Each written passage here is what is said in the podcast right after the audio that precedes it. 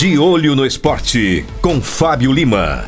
A palavra de quem entende do assunto. Fala, torcedor, e um abraço especial para você que resolveu torcer pro Fluminense do Piauí na noite de ontem no jogo contra o Ceará pela Copa do Nordeste. Se você preferiu ir dormir mais cedo e não ver a partida, fez muito bem. Mas fez muito bem.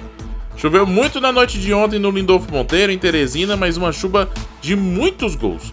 O Ceará venceu por 5 a 2, mas podia ter ido para o intervalo ganhando de 5 a 0 tranquilamente. Ontem só o goleiro Jefferson mereceu escapar das críticas no Fluminense. E eu não tô falando aqui que o Flu tinha condições claras de vencer o Ceará, não é isso. Eu sei que essa disputa aí era segunda contra quarta divisão do Campeonato Brasileiro o time piauiense tinha que ter condições de fazer no mínimo uma boa exibição. Aquele famoso deu trabalho para o time grande, sabe? Mas andou longe disso. E mesmo com a reação que ensaiou fazer no segundo tempo, andou longe de ser o Fluminense que a gente já viu jogar.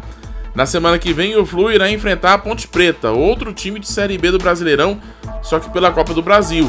É jogo que vale uma grana boa pro vaqueiro mas a exibição de ontem no Nordestão, a menos de uma semana dessa partida, não dá boas expectativas quanto ao Fluminense, não.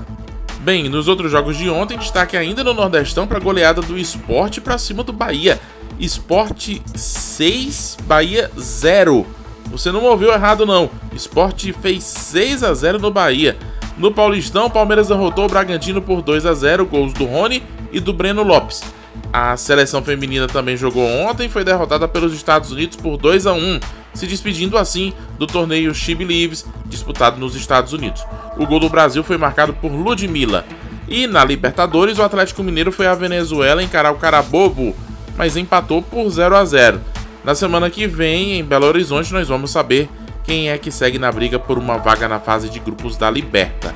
E ainda hoje eu volto com a agenda dos jogos de hoje no futebol nacional e internacional. Continue ligado aqui na Lupa 1, sempre de olho no esporte. De olho no esporte, com Fábio Lima. A palavra de quem entende do assunto.